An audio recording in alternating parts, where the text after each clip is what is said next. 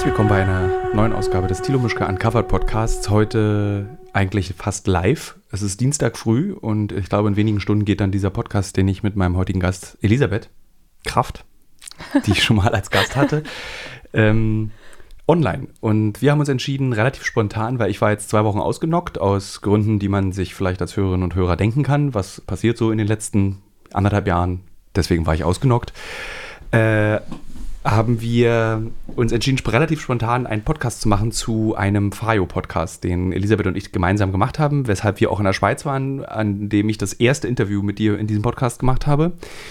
Und in diesem Podcast geht es um die therapeutische Wirkung von LSD. Und ich hatte mal als Gast hier auch Anne Philippi, die sich ganz viel darum kümmert in Deutschland, dass LSD anerkannt oder psychedelische Drogen anerkannt werden als Therapeutikum. Aber eigentlich wollte ich mit dir heute darüber reden, so ein bisschen behind the scenes, was mhm. wir so erlebt haben, was wir noch erleben werden, weil das ist ja so ein Work-in-Progress-Podcast. Und äh, als jemand, der eigentlich keine Drogen nimmt, keinen Zusammenhang oder kein, irgendwie kein großes Kokain, LSD, großes Kiff irgendwie Ding am Laufen hat, wie du das alles wahrgenommen hast. Weil ich bin ja so ein bisschen ähm, beeinflusst durch mhm. meinen Konsum von LSD für Uncovered war ja dann diese Begeisterung da und das Interesse und dann äh, finde ich das natürlich gut und spannend. Du bist aber da ja so rangekommen wie über einen Artikel über Sojamilch oder so. Also das war ja so, Lass uns das mal zusammen machen. Also so, was ist so das große Fazit, was du jetzt nach äh, fast Beendigung der Recherchen ziehen würdest? Ähm, das, also das Thema hat mich ja schon tatsächlich vorher ein bisschen begleitet. Also mein allererster Text beim Fokus Magazin äh, handelte von Microdosing. Mikrodosen LSD, Psilocybin. Und aber ich bin natürlich niemals zuvor so tief in die Materie eingestiegen, so krass über Wochen, Monate hinweg und ähm, mich beeindruckt und fasziniert das, weil ich die Hoffnung habe, dass das psychisch kranken Menschen tatsächlich helfen wird. Und äh, psychische Erkrankungen, das ist auf jeden Fall ein Thema, mit dem ich mich journalistisch seit Jahren intensiv beschäftige. Und ich halt einfach von dem Struggle weiß der Betroffenen weil es seit Jahrzehnten nichts gibt, was ihnen signifikant weiterhilft, ja, sondern es gibt Medikamente, die sind immer auf demselben Stand, die haben krasse Nebenwirkungen ähm, und die machen das Leben der Betroffenen nicht unbedingt besser. Und ich glaube, diese äh, Substanzen können das und das äh, fasziniert mich unglaublich. Ich habe gestern, äh, als ich das gepostet habe auf Instagram, dass es diesen Podcast gibt, relativ schnell sehr intensive Diskussionen damit verursacht. Also so nicht im Sinne von, das ist scheiße und keiner soll es machen, sondern eher im Sinne von, ich habe es probiert, äh, ich habe es äh, selbst ähm, gemacht, ich habe mir irgendwie Mikrodosen besorgt oder hohe Dosen besorgt. Ähm, wie ist denn dein, und dann wurde ich gefragt, von auch so in, Privatnachrichten, so, ich habe ganz schwere Depressionen, ich bin irgendwie austherapiert und nichts hilft mir. Soll ich mal es probieren? Und ich habe mich irgendwie nicht getraut, da eine Empfehlung zu äußern. Wie würdest du jetzt sagen, den Menschen, die diesen Podcast hören, die unter einer psychischen Erkrankung leiden und die auch Hoffnung schöpfen durch diesen Podcast oder durch diese Möglichkeiten, würdest du sagen, ja, okay, probier jetzt mal selber aus oder jetzt nach den Recherchen lieber nicht? Ich würde sagen, probiert es auf gar keinen Fall selber aus, sondern ähm, begebt euch äh, in die Hände von ForscherInnen und WissenschaftlerInnen, die sich damit beschäftigen. Und das passiert ja auf der ganzen Welt gerade. Also es gibt schon die Möglichkeit, auch jetzt, glaube ich, in verschiedene Länder zu reisen und sich dort therapieren zu lassen. Oder halt jetzt noch ein bisschen zu warten. Ich weiß, es ist natürlich scheiße, ne? Menschen, die wirklich schwer depressiv sind oder andere Beschwerden haben, zu sagen, ja, warte halt jetzt noch fünf Jahre. Aber was wir ja schon gelernt haben, ist, das ist ein Werkzeug, das unglaublich helfen kann. Es kann aber auch schaden. Und, es, und ich glaube, es ist total wichtig zu begreifen, dass man das nicht in Eigenregie machen sollte, sondern wirklich mit Menschen, die sich auskennen. Also ich würde sagen, mach's nicht. Also, aber wie du ja vorhin schon gesagt hast, ich habe auch noch nie Drogen genommen, weil ich einfach voll der Schisser bin. Vielleicht bin ich da auch die falsche für, keine Ahnung. Wenn man Michael Pollins Buch liest, äh, ähm, Erweitere dein Bewusstsein, was sich rein wissenschaftlich, schrägstrich journalistisch und überhaupt nicht spirituell mit diesem Thema auseinandersetzt, hat man danach wahnsinnig Lust, LSD zu nehmen. Wie ist denn das bei dir eigentlich? Ja, ich, also ich habe auch wahnsinnig Lust, jetzt LSD zu nehmen. Ähm, aber jetzt auch nicht mit, ich pfeife mir das jetzt irgendwo rein, wenn die Clubs wieder aufmachen, sondern ja, ich, also ich möchte es auf jeden Fall mal probieren. Mit jemandem, der das schon mal gemacht hat und ne, im richtigen Set und Setting. Also ich, also ich bereite mich ja immer gerne auf sowas vor und ich habe das Gefühl, nach einem halben Jahr Recherche weiß ich ungefähr, was mich erwarten könnte und wäre jetzt bereit, das zu probieren. Dieses, ähm, also was bei mir passiert ist in den letzten, also seit drei oder vier Jahren beschäftige ich mich mit dem Thema.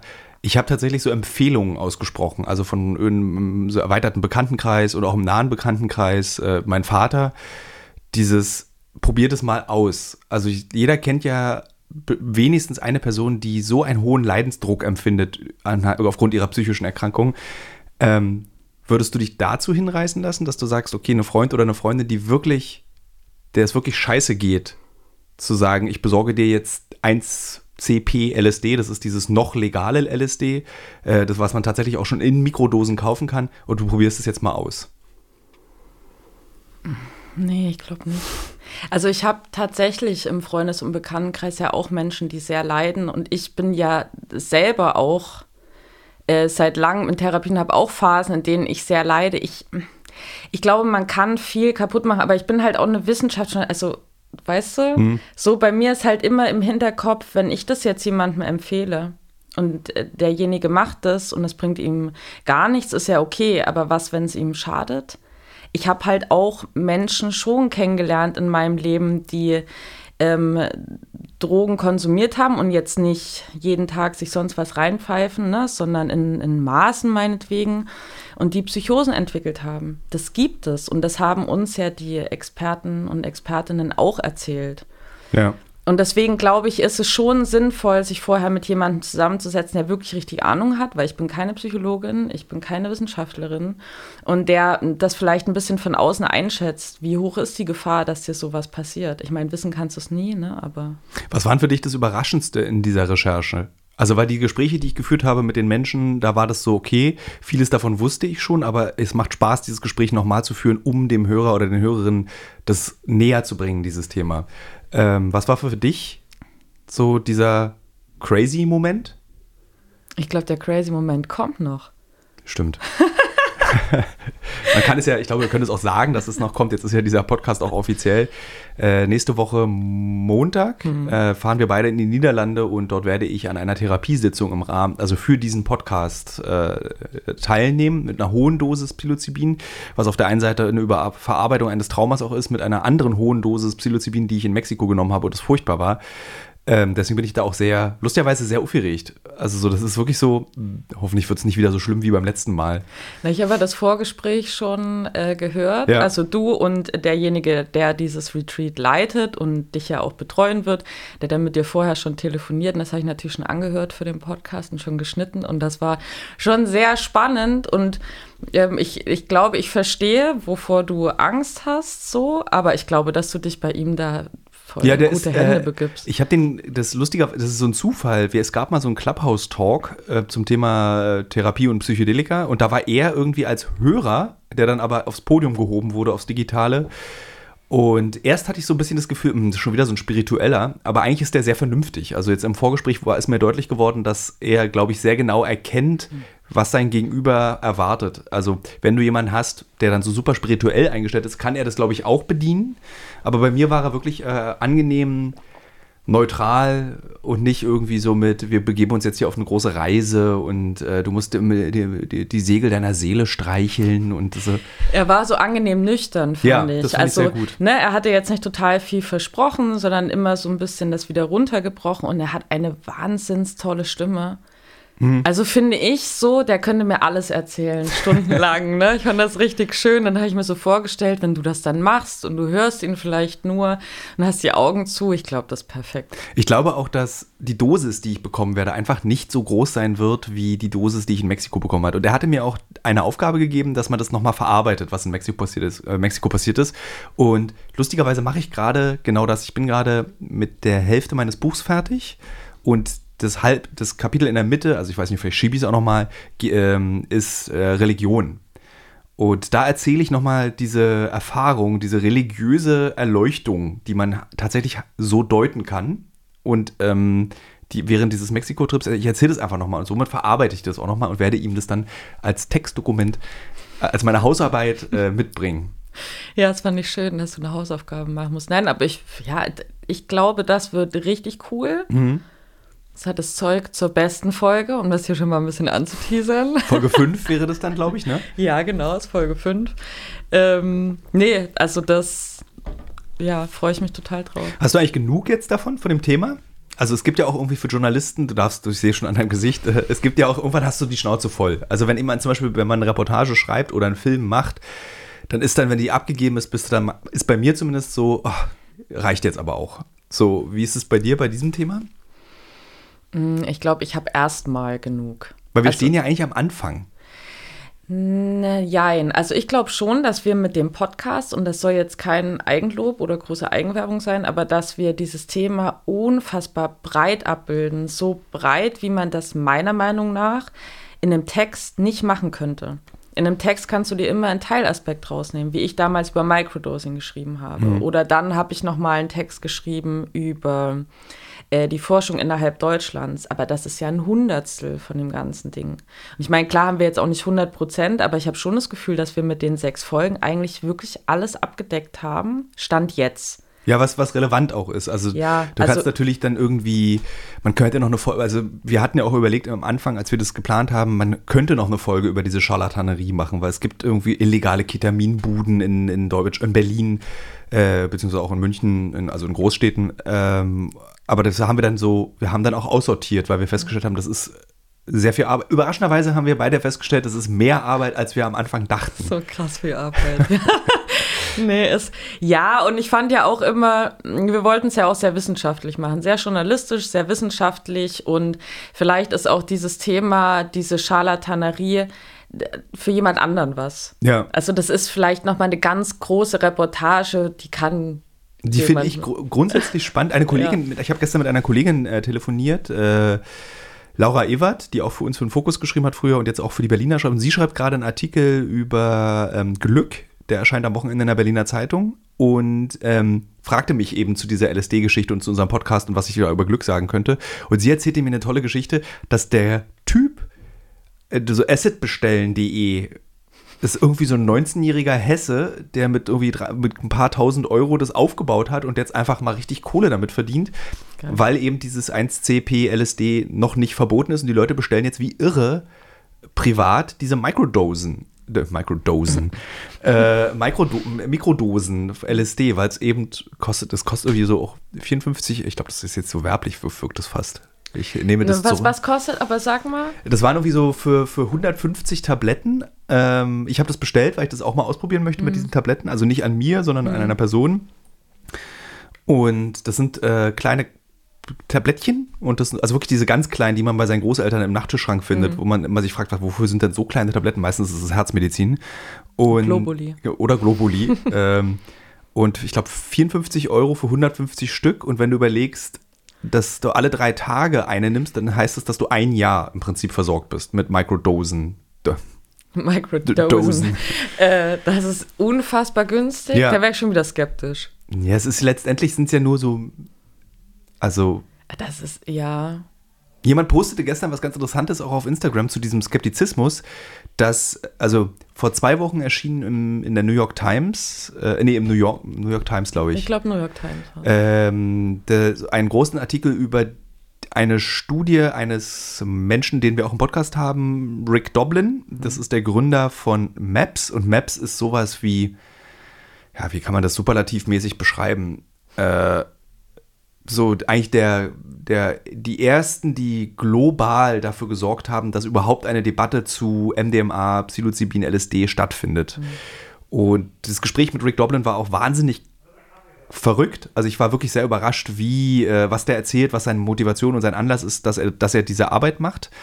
Ähm, und in dieser Studie kam eben raus, dass irgendwie 67 Prozent ähm, einer von Studienteilnehmern, die PTBS, also eine posttraumatische Belastungsstörung, schweres Trauma, Krieg, Verkehrsunfall, ähm, geheilt sich bezeichnen. Und das ist eine Sensation, weil PTBS vor MDMA als nicht heilbar galt, sondern nur, du kannst das Leben erträglich machen mit äh, Psychopharmaka. Und, und Therapie. Also ist als ne, therapierbar war es, aber genau. Und jetzt schrieb gestern jemand was Interessantes, dass es eine neue Studie gibt, die sagt, dass irgendwie diese Psilocybin-Studien, dass das alles Placebo-Effekte sind. Das fand ich auch so spannend, weil das ist auch so schwer messbar. Die Seele. Ja, ich habe den Kommentar auch gelesen und dachte mir dann, ich muss das nachrecherchieren, hatte aber gestern keine Zeit mehr.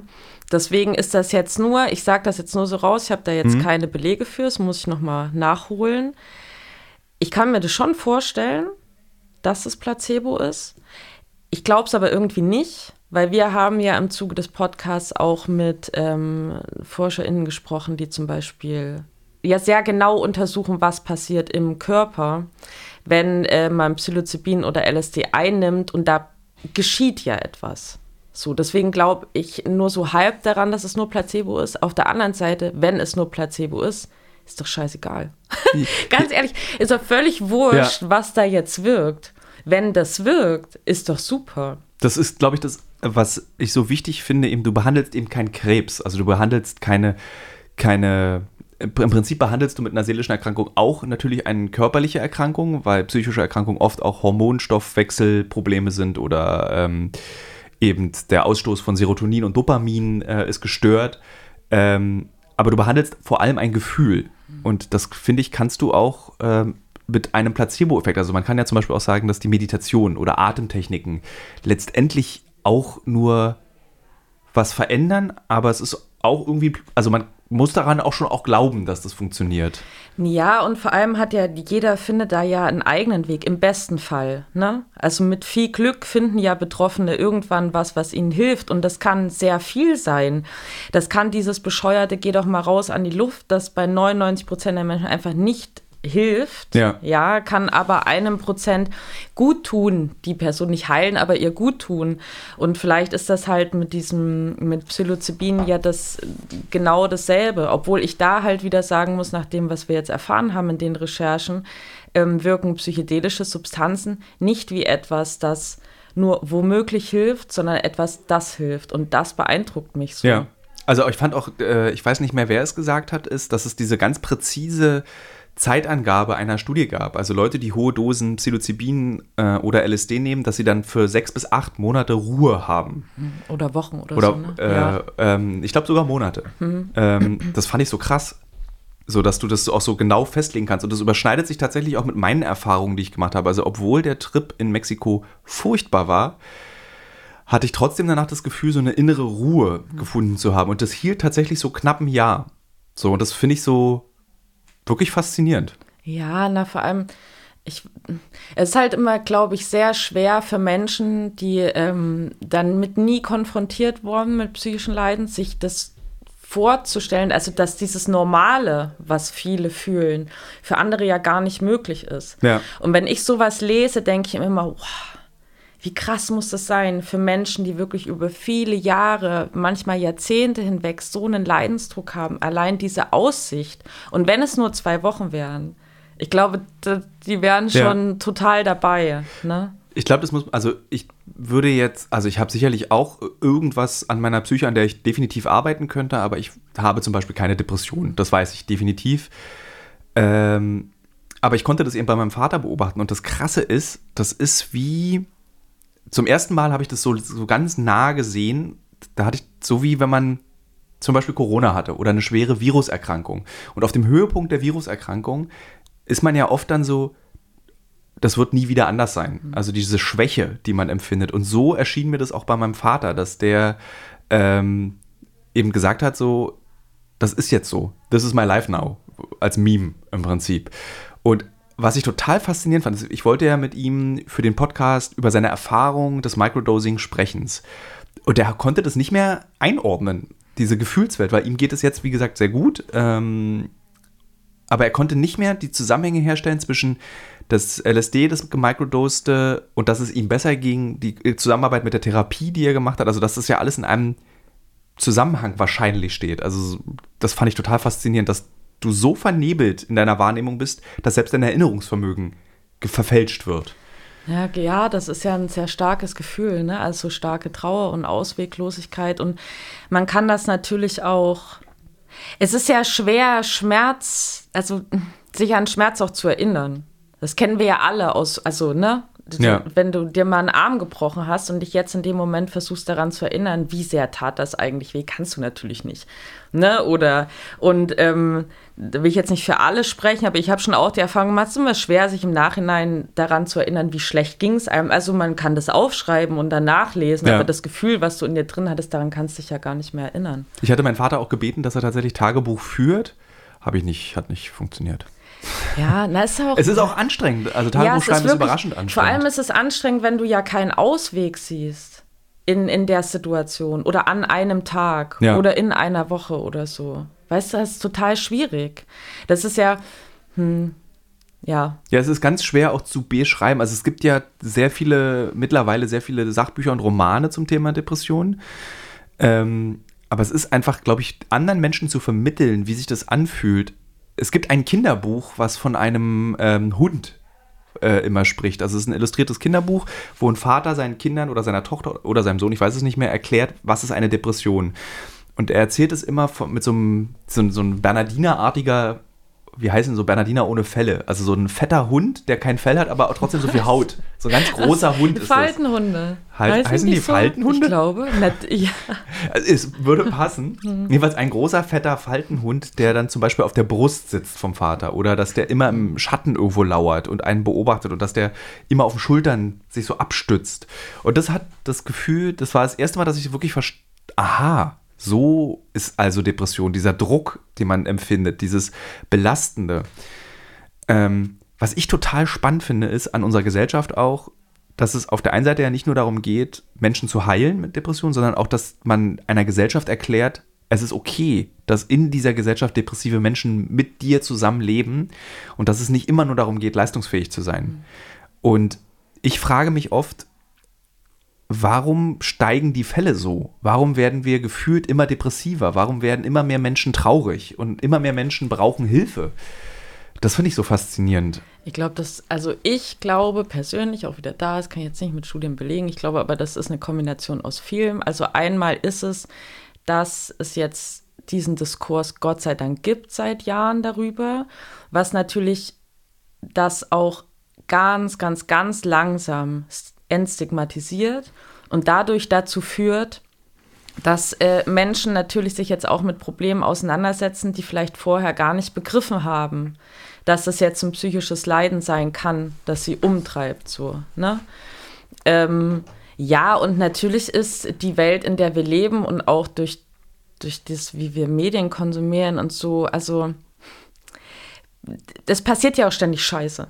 Ja. Und äh, dieser große Weltschmerz, den viele haben, ich, ich kenne das jetzt so nicht, aber ich kenne das von vielen Menschen, ähm, das kann ich schon nachvollziehen. Wenn du dann die Tagesschau anmachst und ich meine, so funktionieren ja Medien, wir schreiben ja nicht, was heute alles schön gelaufen ist, sondern was schief ist. Ist ja klar, es muss ja einen Informationswert haben und dann siehst du, was eigentlich alles schief läuft auf der Welt und dann, ich glaube, das führt schon auch dazu, das war ja vor 60, 70, 80 Jahren nicht so. Na, wahrscheinlich ist sehr viel schief gelaufen, aber du hast es nicht mitbekommen. Ja, das meine ich, genau. Ja. Das war halt nicht so. Es war ja nicht die ganze Zeit um dich rum. Du hast es jetzt auf Instagram, im Radio, dann siehst du es in der Tagesschau und dann kommen noch deine Kumpels vorbei und sagen, ey, hast du das jetzt eigentlich auch noch mitgekriegt?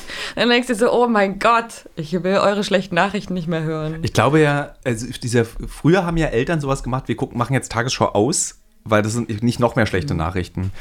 Äh, ich habe vor kurzem mit dem äh, stellvertretenden Chefredakteur des Fokus lange telefoniert und wir sprachen darüber, wie eigentlich das Internet alles versaut hat. Das finde ich so krass, weil äh, als ich 1996, ich glaube 94, zum allerersten Mal das Quietschen meines Modems gehört habe und BTX gemacht habe, also das Vor-Internet und dann auch später das Internet, ich fand das so eine tolle Welt.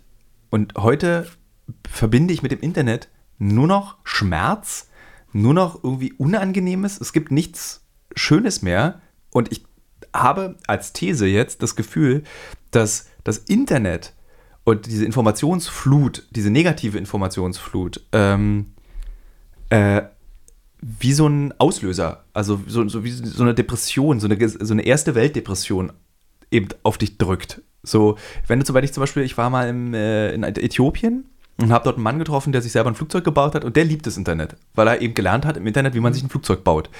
Aber das, diese Phase hat, hat unsere Gesellschaft, hier die erste Welt, überschritten. So, wir sind jetzt nur noch in diesem. Äh, wie beschreibt man das? Also in, in diesem negativ ähm, drin. Also so selbst so eine unschuldige Plattform wie Instagram hat in den letzten Tagen bewiesen, dass sie nicht, dass, dass, dass es, ich muss mich da ganz vorsichtig ausdrücken, ähm, dass es einen belastet, dass es seine Unschuld verloren hat und dass es einen in so eine reaktive Ecke zwängt. Und das ist so belastend. Ich halte auch die sozialen Medien überhaupt nicht für unschuldig. Also ich glaube, das ist ein ganz, ganz tolles Werkzeug, auch gerade für uns äh, Journalisten. 90 äh, Prozent meiner Recherchen laufen darüber ab, muss ja. ich ehrlich sagen. Ja, so finde ich Protagonisten, so stoße ich auf Themen, so ähm, bekomme ich auch Input von außen. Aber ich habe das alle paar Wochen, dass ich Instagram mal für fünf Tage von meinem Handy runterlösche, weil ich finde es total geil. Ich liebe das mhm. und es macht mir auch voll viel Spaß. Aber es ist auch schwierig. Ja, ich weiß schon, was du meinst. Also, pff, ich ich also, will jetzt nicht sagen, man kann sich natürlich auch dafür entscheiden, äh, das Internet anders zu nutzen. Weil ich weiß, man, man kann ja nicht alles ähm, von einem weghalten, ja. so, ne? Aber natürlich kann man schon ein bisschen was an der eigenen Gewohnheit machen. Also wem folge ich auf Instagram und was wird mir ausgespielt? Oder ähm, was schaue ich mir im Internet an? Äh, wozu nutze ich YouTube? Äh, was weiß ich, nutze ich das, um zu gucken, wie ich an meinem Auto den Spiegel reparieren kann mhm. und freue mich danach, wie du das mit dem Flugzeug jetzt meintest. Aber es ist halt, ich verstehe auch, es ist auch andererseits total schwierig. Ist es eigentlich der richtige Weg, dass wir jetzt äh, dabei sind, jetzt mit Psychedelika unser Leben erträglicher zu machen? Ich finde es so schändlich eigentlich, dass wir Medikamente entwickeln, damit wir dieses Leben ertragen? Naja. Sollten wir nicht lieber das Leben wieder erträglicher machen, als dass wir uns in einer Abhängigkeit, nicht einer psychischen und seelischen Abhängigkeit, äh, körperlichen Abhängigkeit, sondern dass wir diesen Stress unseres Lebens einfach erträglich machen mit Medikamenten? Ist das nicht der falsche Weg? Ich finde, das ist der falsche Weg, wenn man keinen Leidensdruck verspürt also wenn man das aus Gründen der Selbstoptimierung macht oder der Kreativitätssteigerung oder sowas, dann muss ich ehrlich sagen, vielleicht bin ich da auch spießiger, da habe ich relativ wenig Verständnis für. Ja. Also da gibt es tausend andere Wege und die sollte man schon mal ausschöpfen, um auch sich vielleicht ein bisschen besser kennenzulernen und einfach zu merken, was tut mir gut, was nicht. Ähm, bei psychischen Leiden denke ich mir, nee, weil ja. da musst du, du musst ja irgendetwas tun, weil ja, wir wissen, was passiert, wenn sowas nicht behandelt wird. Ne? Ja. Und das ist das Schlimmste überhaupt so. Ähm, ja, aber da bin ich voll bei dir. Also wenn es jetzt hier um Leute geht, die sagen, ich habe da hier eine Schreibblockade und deswegen haue ich mir jetzt, also Entschuldigung. Ja. Dann weiß ich nicht, oder? Also ich, ich habe dann manchmal das Gefühl, die Menschen möchten sich nicht mit sich auseinandersetzen. Ich verstehe das, weil das ist anstrengend und schwierig. Und da ist ja keiner so richtig Bock drauf, aber es bringt dich ja langfristig weiter. Ja äh, oder ja, auf jeden Fall weiter, als jetzt ähm, Psilocybin oder LSD einzuschmeißen. Ich habe ja, ja. Ich, nee, sag zu Ende noch. Ja, das ist ja keine Lösung. Weißt du, das ist eine kurzfristige Lösung, aber ja langfristig nicht. Ich habe echt das Gefühl, ich weiß, da bin ich vielleicht ein bisschen pessimistisch, vielleicht sollte ich mal bald wieder eine äh, psych psychedelische Therapie, äh, Psycholyse vornehmen. Ähm, dass wir, wir, wir fahren gerade so mit 180 Stundenkilometer auf so eine seelische Wand zu. Also unsere gesamte Gesellschaft. Also wir sind so erschöpft nach Corona. Wir sind so erschöpft durch die Konflikte und Kriege, die es ja vor Corona schon gab und die Ängste. Also ich meine, wir sind ja, ähm, die, unsere Gesellschaft funktioniert so ein bisschen, wenn ich mir sie mir angucke, wie mein Vater. Ich nehme den immer so als Beispiel auch für die Hörerinnen und Hörer. Da sind so viele Ängste, die wir ausstehen müssen und die auch berechtigt sind im Gegensatz zu meinem Vater. Die Ängste, die er hat, sind so sehr interessant, äh, aber Klimawandel beziehungsweise Klimakatastrophe, die daraus resultierenden Kriege, die daraus resultierenden Flüchtlingsströme, die daraus resultierenden irgendwie Verschiebungen in der Gesellschaft. Also es gibt so viel, worüber wir uns sorgen müssen. Und mir, ich könnte dir jetzt nicht spontan sagen, darauf können wir uns freuen. Ich könnte dir nicht sagen, wenn du mich gefragt hättest 1991, hätte ich dir gesagt, ja, voll fliegende Autos Anfang 2000. so, aber das ist weg und das ist so, ja, ich bin, ähm, ich versuche ja immer optimistisch zu sein. Mhm. Ne? Gib uns mal ein bisschen was von dem Optimismus. Ich weiß auch nicht, warum dieser Podcast gerade in so eine traurige Ecke rutscht. Und ich denke mir immer, ganz ehrlich, wir haben es ja in der Hand. Haben wir? Wir haben das immer in der Hand. Punkt. Also wir können immer irgendwas tun, um es besser. Also ob das am Ende funktioniert, weiß ich nicht. Aber wir, wir können es ja versuchen. Ich meine, jetzt sind zum Beispiel Bundestagswahlen im September. Hm. Also wir haben schon in der Hand, was dann passiert. Und wenn, was du jetzt gerade angesprochen hast. Müsste man mal so ein gutes Interview mit der Kanzlerkandidatin von den Grünen machen. Voll die gute Idee. Hast du schon mal ProSieben vorgeschlagen? Ich überleg mal. ähm, also weißt du, und, und natürlich kann das was richtig, also das kann total viel verändern. Es kann auch gar nichts verändern. Aber das liegt ja an uns. So. Ja.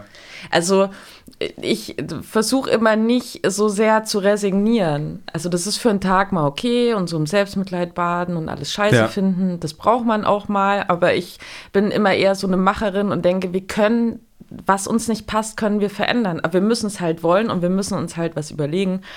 Und die Sachen, die du angesprochen hast, also was jetzt Kriege angeht, weiß ich nicht, wie man die verhindern kann. Ich bin aber auch Ist, keine äh, Expertin. also da bin ich, da bin ich ja, da bin ich ja wirklich so ein Weltzyniker geworden. Ich finde, das wir müssen akzeptieren, dass Kriege zum, zu unserer Existenz dazugehören. Konflikte, nennen wir es Konflikte. Ja, schön wäre es natürlich, wenn es nur Konflikte wären, ne, die man anders lösen kann, aber das, das weiß ich natürlich nicht. Aber wenn wir jetzt zum Beispiel von, von Klimaerwärmung, Klimakatastrophe sprechen, sorry, aber das haben wir in der Hand. Jetzt werden vielleicht ein paar Hörerinnen und Hörer denken, yes, was redet sie da? Das ist nicht menschgemacht. Und das dürft ihr denken, das Ja. ist eure Meinung. Ich sehe das anders. Ich glaube, das ist menschgemacht und deswegen glaube ich auch, der Mensch kann das Ruder rumreißen, aber müssen wir halt was machen.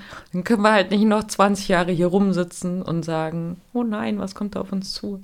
Das ist auch was, was mich immer wieder erstaunt, aber da gibt es auch einen psychologischen Fachbegriff für dieses, äh, wenn du den Zug entgleisen siehst, also du fährst auf eine kaputte Brücke zu und der Zug wird runterfallen, dass du immer noch darüber diskutierst, wie man es verhindern kann. Da gibt es irgendwie so ein Wort für. So, das beste lebende Beispiel in Deutschland ist der Flughafen BER.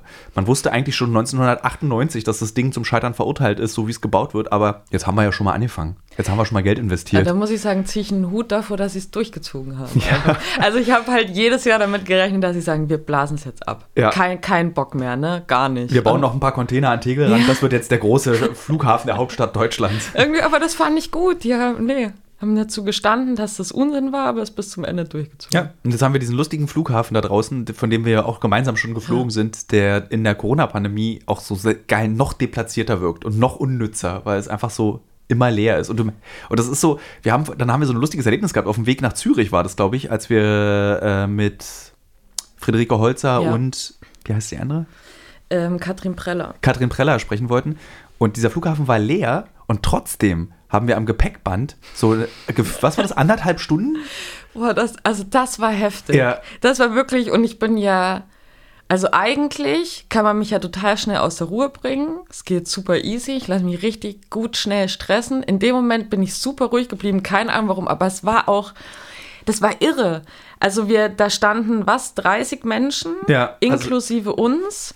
Unser Flieger sollte gehen in zwei Stunden, wir so ganz gechillt dorthin. Und anderthalb Stunden standen wir da. Dann kamen dann noch so unfassbar dreiste Männer, die sich vorgedrängelt haben, weil ihr Flieger zehn Minuten vor unserem Abflug, die haben auch nicht gefragt, dürfen wir uns da vorstellen. Sie haben es einfach gemacht, so richtig so machohaft, so, ja, Entschuldigung, jetzt kommt, also, da hab ich schon gedacht, okay, da muss ich mir jetzt hart zurücknehmen. Ja. Und der Witz war aber, die haben den Flieger verpasst, wir haben gekriegt. Und ich, das, ich weiß, dass es so genervt hat mich, dass ich sogar in den Modus, den ich von meiner Oma gelernt habe, den ich nie haben wollte, meine Oma hat immer sehr ungeduldig an so Kassenschlangen hinten gestanden und immer so, Ja, das hast du ein bisschen von einem Fuß auf den anderen getippelt. also, und ich wohl selbst, also da war ein Punkt erreicht, wo ich sogar also dann so, auch so, oh, und dann so vorwurfsvoll irgendwo hingucken. Aber das ändert leider ja auch nichts an der Situation. Und du hast, glaube ich, auch den Satz gesagt, das ändert auch nichts jetzt daran, wenn du so, äh, aber ich habe das auch nicht verstanden, dass diese 30 Leute an diesem Flughafen BER anderthalb Stunden lang kontrolliert werden. Ich, es war einfach nicht ersichtlich, warum das alles so lange dauert. Na, durch Corona. Man musste halt den Abstand einhalten und so. Ja, ähm, ja. Ich weiß nicht, also mir gelingt das auch nicht immer, aber in dem Moment war ich total zen, weil ich mir dachte, also entweder kriegen wir das jetzt oder nicht. Und wenn nicht, wird es irgendeinen Grund haben. Und wir haben es ja gekriegt am Ende. Das ist ja der Witz. Also ich glaube, am Ende, das meiste klappt ja immer. Ja. Ja, das ist, glaube ich, auch so eine Grundregel, die man dann lernt, wenn man so auch arbeitet. Irgendwie klappt es am Ende einfach irgendwie alles immer. Ja, und ich glaube, wenn man sich das in ganz stressigen Situationen mal so vor Augen führt, so die letzten 20 Male hat es auch hingehauen, wird es jetzt auch. Nochmal ein kleiner Exkurs. Du warst ja für einen Film, den wir auch machen, ähm, auf einer ersten Demo mit, also Erster- nicht auf deiner ersten Demo, oder du warst, glaube ich, vorher schon mal auf einer Demo, äh, aber zu, zum ersten Mal in so einer kritischen Situation, glaube ich, mit 1. Mai. 1. Mai. Ähm, äh, und ich kann mich erinnern an eine SMS von dir, die ich dann abends bekommen habe, wo du meinst, so deswegen wollte ich hier arbeiten. Oh Gott, das klingt ganz schlimm. Äh, nee, ich kann das total nachvollziehen. Ähm, deine Probezeit ist ja jetzt abgelaufen. Du bist ja übernommen worden nach deiner Probezeit. Ich wusste gar nicht, dass du eine Probezeit hattest. Mhm. Ja. Das hat darauf hast du mich hingewiesen. Wie ist denn dein erstes halbes Jahr jetzt generell arbeiten Das gewesen? sind drei Monate. Echt? Ja, Ah, ich weiß, das fühlt sich an wie zwei Jahre. Nein, Quatsch. Ähm, ja, voll. Echt? Das kam mir wirklich vor, wie so, dass wir schon seit einem halben. Ja, ich weiß. ich glaube, weil wir einfach so viel arbeiten, dadurch wirkt das viel länger. Ne? ja. Ähm, ja, total gut. Also ich bin, ähm, ich, bin- ich bin auch oft genervt, aber die Arbeit macht Spaß. Die Arbeit an sich ist richtig cool. ja. Dieses Podcasten ist cool, dieses auf Demo gehen ist cool. Ich lerne so viel. Und äh, nicht in nicht in der Schule, nicht in der Uni, nicht in irgendeiner Weiterbildung, sondern Learning by Doing. Und das ist das, was ich schon immer am meisten geliebt habe. So. Und äh, ja, ich meine, die Kolleginnen und Kollegen hier sind einfach so krass gut in dem, was sie machen. Und so auf Zack, ich kann da halt so viel mitnehmen. Und ja, und 1. Mai, ja, Äh, Also, ich war, was, hattest du einen Helm dabei? Ich fand es so, ich habe so Fotos bekommen. Es gab zwei Teams, die an zwei verschiedenen Stellen arbeiten. Und keiner von unseren Leuten hatte einen Helm auf, wo ich so dachte, mal, habt ihr alle Tassen im Schrank? Nee, wir hatten keine Helme, aber wir hatten ja ähm, Sicherheitsmänner dabei. Gut, die legen sich jetzt nicht auf deinen Kopf. Ey, die waren der Wahnsinn. Klar, haben die ihre Arme über uns drüber genommen und so. Also es gab so eine Situation, ich und ähm, Roman, ein Praktikant bei uns, der dann den Ton gemacht hat, waren äh, zusammen unterwegs und wir gerieten, also die Demo wurde dann auf oder sollte aufgelöst werden von der Polizei, die wurde ja fünf Stunden aufgelöst, gefühlt so. Und dann fing das an so zu eskalieren und wir sind äh, geraten irgendwie zwischen die Demonstranten und die Polizei und dem Moment ruft halt nur der Sicherheitsmann in den Hauseingang, schmeißt uns da rein und das war so echt, mein Herz hat gerast. Ich habe mich so sicher gefühlt. Der hat komplett die Arme über uns und da sind Flaschen geflogen und alles und ich dachte mir so, boah, wir sind jetzt am sichersten hier von allen, ja. Ich hätte ihn am liebsten umarmt, konnte man natürlich nicht machen in Corona. Und dann gesagt, Dankeschön. Nee. Aber das ist ein lustiges Sicherheitsmann, äh, ist die Advanced-Version einer schusssicheren Weste. Dieses, dass du dich so sicher fühlst, dass dir nichts passieren Voll. kannst. Also Schussweste führt schon dazu, dass du denkst, naja, ich habe eine Weste an, kann ja nicht erschossen werden. Und ein Sicherheitsmann macht es noch krasser, Ja. weil du ja so denkst, so, mir kann eigentlich auch nichts passieren. Nee, weil er halt alles, ähm, der hatte ja alles im Blick, ne? Für den war das wahrscheinlich ein Witz. Also der hat ja auch erzählt, der war in Kriegsregionen und so, für den war das. Aber er, hat, er wusste einfach sofort, was er machen muss. Er hat immer das Gefühl gegeben, ich habe das hier unter Kontrolle. Der war auch immer da. Ja. Also egal, Das wo wir so lang krass, sind, ja. also, war die ganze Zeit dort. Ich musste nie nach ihm suchen oder gucken oder irgendwas. Mhm. Und Äh, wir gehen ja, bist du am Sonnabend dabei, wenn wir auf die große äh, Pfingstdemo gehen? Da bin ich ja sehr gespannt. Ich, ja, ich finde ja diese Querdenker-Demos wirklich, ich würde es auch nicht Querdenker-Demos nennen, sondern einfach Bürger, Protest, Querdenker, Querdenker. Äh, ähm, Demos. Ich finde die ja total interessant, weil sich da so viel trifft. Und ich bin mal gespannt, wie aggressiv wir behagt werden, weil ja das Misstrauen gegenüber der Presse und wir sind ja alles irgendwie von Merkel bezahlte Leute ähm, und auch die Radikalisierung. Also wir waren ja das von einem letztes Jahr im Juni, glaube ich, auch schon auf Querdenker-Demos. Und ich will mal gucken, wie radikal sind die Leute geworden, weil die hatten jetzt ein Jahr lang Zeit, sich noch mehr damit zu beschäftigen mit ihren Themen und noch mehr davon überzeugt zu sein, dass sie ähm, Recht haben. Und ich bin sehr neugierig, was wir da machen. Und wir, ich glaube, wir machen mehrere Sachen. Wir machen einmal so Suche Protagonisten und wir filmen so ein bisschen, Ja. wie sie sich verändert haben. Ja. Wir wollen keinen Film über Querdenker machen, das kann ich schon mal sagen. ja, nee. Weil das ist irgendwie auch auserzähltes Thema, finde ich. Ja, nee, das da jetzt einen Fokus drauf zu legen, fände ich auch nicht gut. Also ich weiß nicht, wir waren ja am 1. Mai zum Beispiel, wir waren ja auch auf verschiedenen, ne? Wir waren ja auf Querdenker-Demos ähm, oder Anti-Corona-Demos, sagen wir es mal so. Anti-Corona-Maßnahmen-Demos und äh, auf den linken Demos. Und tatsächlich, also ähm, attackiert verbal wurde ich mit den Kolleginnen ähm, nach der 1. Mai-Demo. Auf den Querdenker-Demos. Nee. Auf, den Link, also auf der linken Demo in Neukölln. Ah, So. erstaunlich. Nee, Ja. obwohl eigentlich überrascht mich nicht, weil ich war ja auch auf einer Polizeigewaltsdemo Ja. vor kurzem und wurde dort auch ziemlich krass angegangen und äh, ähm, wurde dort auch tatsächlich äh, so relativ despektierlich behandelt. Also es hat nichts, glaube ich, mit linken Demos zu tun, im, sondern einfach mit einem ganz spezifischen Art und Weise, wie man miteinander diskutiert. Und ich selber würde mich ja so als Mitte-Links bezeichnen ähm, und war wirklich überrascht, wie intolerant die Menschen auf dieser spezifischen Polizeigewaltsdemo waren. Also so, du hast dieses Buch geschrieben, du darfst hier nicht sein, du bist ein Vergewaltiger und Sexist, hau ab, irgendwie reden nicht mit dir. Und ich so, hä? Aber also es war seltsam. Also für mich war es total befremdlich, weil ich würde mich schon, sag ich jetzt einfach so, links einordnen. Mhm. So, das, ne? Du hast ja auch Tattoos. genau, richtig, ich habe ja auch Tattoos, muss ja links sein. Ähm, also jetzt im Privaten, ne, jetzt nicht als Journalistin. Und für mich war das dann natürlich total befremdlich nach äh, der ersten Mai-Demo. Ähm, das waren drei Gruppen, die in kurzen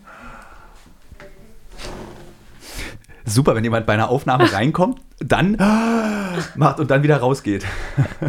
Und das waren so drei Gruppen, die uns aus dem Nichts, ihr scheiß äh, Medienleute, scheiß Presse, verpisst euch und so. Und ich dachte mir so, also entschuldige mal, also ich war da wirklich persönlich von angegriffen, mhm. weil ich mir dachte, ey, wir stehen doch auf derselben Seite eigentlich. Weißt ja. du, hätte ich heute nicht gearbeitet, vielleicht wäre ich mit euch heute demonstrieren gewesen oder so. Und da war ich wirklich ein bisschen angepisst, weil ich mir dann so dachte, also dieses alles über einen Kamm scheren, dieses mich einfach scheiße finden, nur weil ich hier offensichtlich mit ähm, Kamera und Tontechnik unterwegs bin. Es geht mir richtig auf den Keks und macht das macht das mich ja. Dieses, äh, ich hab, wir haben ja viele Demos in den letzten anderthalb Jahren, also eigentlich zwei Jahren besucht, also von Nazi-Demos über linken Demos, über die, und was mich grundsätzlich so mittlerweile echt sauer macht, ist dieses pauschale Urteilen. Also dieses pauschale Verurteilen unserer Arbeit. Allerdings muss ich auch den Menschen, die uns pauschal verurteilen, das Recht geben, es zu tun, weil nicht wenig Kollegen und Kolleginnen von uns auch pauschal urteilen. So, und ich glaube, dieses, das ist, man, man verurteilt sich pauschal einfach hin und her jetzt die ganze Zeit. Es gibt keinen, es gibt eben nicht mehr dieses gute Zusammenarbeiten zwischen Journalisten und äh, Protagonisten, sondern es gibt immer, es ist immer ein ewiges ähm, Diskutieren. Ich muss erklären, dass wir nichts Schlimmes vorhaben. Also wie oft ich den Satz sage, wir arbeiten nicht so oder äh, wir sind nicht die Bild, wir wollen jetzt nicht irgendwie so, sondern wir wollen wirklich Zeit miteinander verbringen. Und das machen, ich weiß, dass diesen Satz von vielen meiner Kolleginnen und Kollegen auch gesagt wird, dass man erstmal diese Überzeugungsarbeit leisten muss. Und das ist so erschöpfend. Ich finde es so einfach so, oh, das finde ich auch wirklich anstrengend, weil das beobachte ich in den vergangenen Jahren auch. Und ähm, vor allem, also bislang war es immer so, dass sich die Protagonistinnen und Protagonisten, mit denen ich zusammengearbeitet habe, im Nachhinein bei mir bedankt haben, gesagt haben, es war schön, was weiß ich, es war gar nicht so, wie ich es mir vorgestellt habe. Ja. Und ich dann immer sage, ja, habe ich doch gesagt von Anfang an. Und ich verstehe ja die Skepsis, aber nee, sorry, ich verstehe nicht, warum ich auf offener Straße dann da angefeindet werde. Dafür habe ich auch kein Verständnis. Natürlich kannst du deine Meinung haben, aber mich beleidigen brauchst du nicht. Oder ne, dann so ja. ruckartig auf mich zukommen, um mir zu zeigen, ich könnte jetzt eine rein. Also Entschuldigung. Allerdings muss ich zugeben, dass äh, von all den Demos, auf denen wir waren, die Demos, also auf den Queddinger-Demos wurde ich schon am meisten angegangen. Also mhm. bei, ich wurde verbal beleidigt auf äh, bisschen auf diesen auf dieser einen Demo, auf der ich war, von den Linken. Bei den Rechten wurde ich einfach nur versucht, tot zu starren. Also ich wurde einfach zerstarrt, aber das hat mich nicht verängstigt. Äh, und auf den Querdenker-Demos, da hatte ich echt alles von angespuckt werden, schubsen, anbrüllen, äh, beleidigen, äh, Gewaltandrohung. Also da war ich dann, ich mag, deswegen bin ich so gespannt, wie das jetzt am Samstag mhm. wird, ob das noch schlimmer geworden ist oder ob es zärter wieder geworden ist. Glaubst du, das hat was damit zu tun, weil die dich als Thilo Mischke erkannt haben? Oder einfach nur dich als Journalisten scheiße fanden? Hm, ich glaube einfach nur als, also beides. Hm. Äh, so, es war aber hauptsächlich einfach, weil ich eine Kamera dabei hatte und, oder weil ich irgendwie Fragen gestellt habe. Und das war einfach so dieses, so dieses, dieses Telegram-Wissen, was Journalisten eigentlich sind, nämlich irgendwie ferngesteuerte Roboter einer Regierung, die ferngesteuerte Roboter sind. Das hat irgendwie dazu geführt, dass man eben nicht miteinander spricht. Und ich halte das ja für außerordentlich wichtig, dass man sich miteinander unterhält. Aber du musst die Leute erstmal davon überzeugen, dass du sie nicht versuchst zu überreden, dass sie dumm sind, weil sie auf eine Querdenker-Demo mhm. gehen. Ey, die Leute sollen auch machen, was sie wollen. Wenn die auf irgendwelche komischen Nazimärsche gehen wollen, dann sollen die Leute auf Nazimärsche gehen. Es ist nicht meine Aufgabe, davon Leute zu überzeugen, ähm, nicht dorthin zu gehen. Was ich vielleicht als meine Aufgabe sehe, ist aufzuklären, was zum Beispiel eine rechte Szene bedeutet, um möglicherweise Leute zu verändern oder zu sagen, ich gehe da nicht mehr hin. Oder ich gehe jetzt gerade besonders dahin. Aber es ist nicht meine Aufgabe, individuell jemanden davon auf einer Demo zu sagen, so, äh, glaub das mal nicht. Ich habe gesagt bekommen, das sollst du glauben. So, das ist Quatsch. Ähm, deswegen finde ich es auch total okay und legitim, auf eine Querdenker-Demo zu gehen. So, ich habe jetzt den Faden verloren, warum ich das erzähle. Weiß ich nicht, weil, weil du gespannt bist auf Samstag. Genau. Ja. Wir Ja. wären ja eigentlich auch in die USA gefahren, jetzt für diesen äh, Podcast, aber das hat ja leider aufgrund äh, einer 14-tägigen Quarantäne nicht funktioniert. Und Aber ich habe ein Visum jetzt, wir können noch fünf Jahre. ich, ja, super, oder? Das, Ja. Was war das für ein Gefühl für dich, dass du dieses Visum bekommen hast? Ich finde es ja schon cool, dieses USA-Visum für Journalisten. Ja, so ein bisschen abgefahren. Also der Weg dahin war halt krass. Das war mir nicht so klar. Ähm, und ich habe mich natürlich vorher nie damit auseinandergesetzt, weil ich immer so meine Vorbehalte hatte, davor in die USA zu reisen.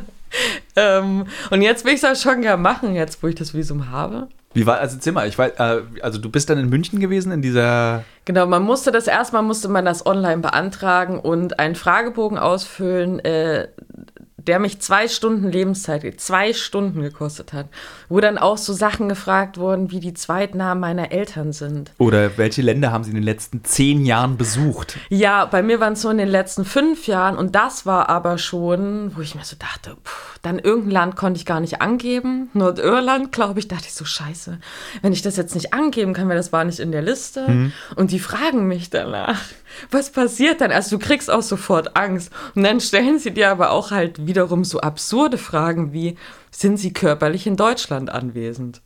Also die, ganz, ganz komisches Zeug, ja. Oder haben sie vor, einen terroristischen Anschlag zu begehen, wo dann wirklich da sitzt und ihr denkt, also ehrlich, Leute, wer kreuzt denn da Ja an? Meine Oma. Nein. Meine Oma, als ich 1996 mit meiner Oma nach New York gereist bin, war noch eine Frage in diesem Einreise, bevor es ESTA gab. Ähm, da musstest du immer im Flugzeug so einen Zettel ausfüllen. Waren Sie Mitglied einer kommunistischen Partei? Und meine Oma so, ja. okay. Äh, und ich meine so, Oma, lass uns den Zettel nochmal ausfüllen. Ich glaube, das ist nicht so eine gute Idee, wenn du da Ja hinschreibst. Und äh, dann hat sie Nein gesagt. Also, weil dann wirst du halt einfach verhört am Flughafen. Ja, und so. Ne, genau, und dann haben wir das da alles ausgefüllt. Dann musste ich nach München reisen, dort nochmal hin, mich da wieder etlichen Fragen stellen. Und es war, also es war ganz komisch. Also ich kenne es ja sonst nur aus der Einreise nach Israel, aber das ist halt eine super abgespeckte Form. Und da brauchst du ja auch kein Visum. Nee. Da wirst du halt am Flughafen befragt so. Du sagst, du bist Journalistin, bekommst halt ein paar mehr Fragen gestellt, aber das war es ja dann auch. Ja. Die Ausreise halte ich, finde ich immer in Israel ein bisschen intensiver als die Einreise. Da ist ja das mit dem Gepäck, wo nochmal alles kontrolliert wird, wo du Ja. nochmal gefragt wirst, wo warst du? Und vor allem, sie sind immer, also die, ich hatte bisher immer die Erfahrung, dass sie bei der Ausreise sind total nett, die lächeln dich auch die ganze Zeit an, aber es ist so, ich habe immer das Gefühl, sie machen das, um mich auszutricksen.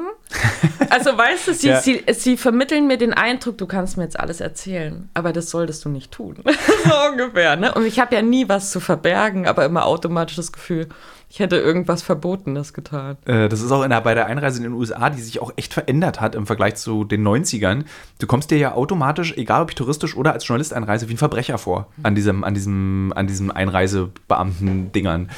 Äh, was ich total faszinierend finde, ist bei diesen Visumsbeantragungen, ist dieser Weg in die Botschaft der USA in München. Du bist gefühlt in einem anderen Land. Wenn du dann, du musst alles abgeben bei dem Gespräch und dann kommst du in diesen Warteraum, der aussieht, als hätten sie einen amerikanischen Warteraum nachgebaut. Also selbst der Warte, der riecht anders. Die haben tatsächlich diesen Teppich, wie in den USA ist irgendwie überall Teppich. Ähm, ich glaube, die haben sogar andere Steckdosen. Dann gab es diese Wasserspender, die man so kennt, und dann so Gatorade am Automaten. Also man hat wirklich das Gefühl, man ist kurz in die USA gereist. Ach, so ist das in der USA. ja, so ist es. So wie Ah, okay. Ja. Hm, interessant. Und auch dieser Typ, hattest du einen Typen oder eine Frau, mit der du geredet hast? Ja, den Typen. Hatte der zufälligerweise einen Bart und war sehr nett? Bei den hatte ich vor kurzem bei der Verlängerung meines Journalistenvisums. Und den fand ich sehr, sehr nett. Also ich weiß nicht mehr, ob der einen Bart hatte. Der war so ein bisschen rundlich. Ja. Jünger. Ja, so. Ja, der war sehr nett, fand ich auch. Und der fragte mich dann auch so als Journalist, waren Sie schon mal in Ländern, die Sie nicht auf der Liste angegeben haben? Und dann meinte ich dann so, wie, äh, so meinen Sie Länder wie Afghanistan und Irak? Und er dann so, ja. Und ich meinte so, ja, dafür habe ich den anderen Pass. Und daraufhin meinte er dann so, das haben sie mir nicht gesagt. Das fand ich sehr nett. So, darf Ja. man das eigentlich erzählen? Ja, Ich glaube nicht, dass die amerikanische Botschaftsmitarbeiter diesen Podcast hören. Tja, wer weiß. Ich guck mal kurz. Ähm, Ich habe ja gelernt, man soll nie auf die Uhr gucken. Ähm, ach, ein bisschen, ein, fünf Minuten können wir noch. Okay. Ähm, ja, wir werden. Nee, eigentlich, eigentlich Quatsch. Weil es ist, ist ja kein, ist ja, man muss ja nicht voll kriegen. Nee. Danke, Elisabeth. möchtest. Danke, Thilo.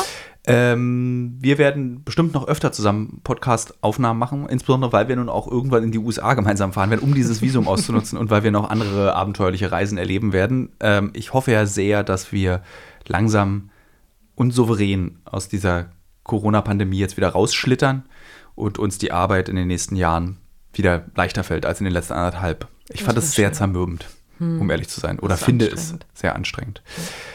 Ja, vielen Dank, liebe Hörerinnen, liebe Hörer. Ähm, bis zur nächsten Woche. Dann gibt es, glaube ich, tatsächlich die, im Übrigen die erste Folge des Fayo Podcasts, ähm, gibt es hier auf diesem Kanal zum Hören.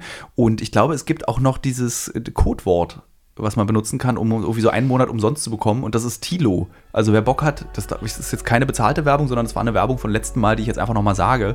Also ich glaube, wer mit dem Wort Tilo sich bei Fayo anmeldet, kriegt einen Monat umsonst. Ähm, ja, dann Schöne Woche.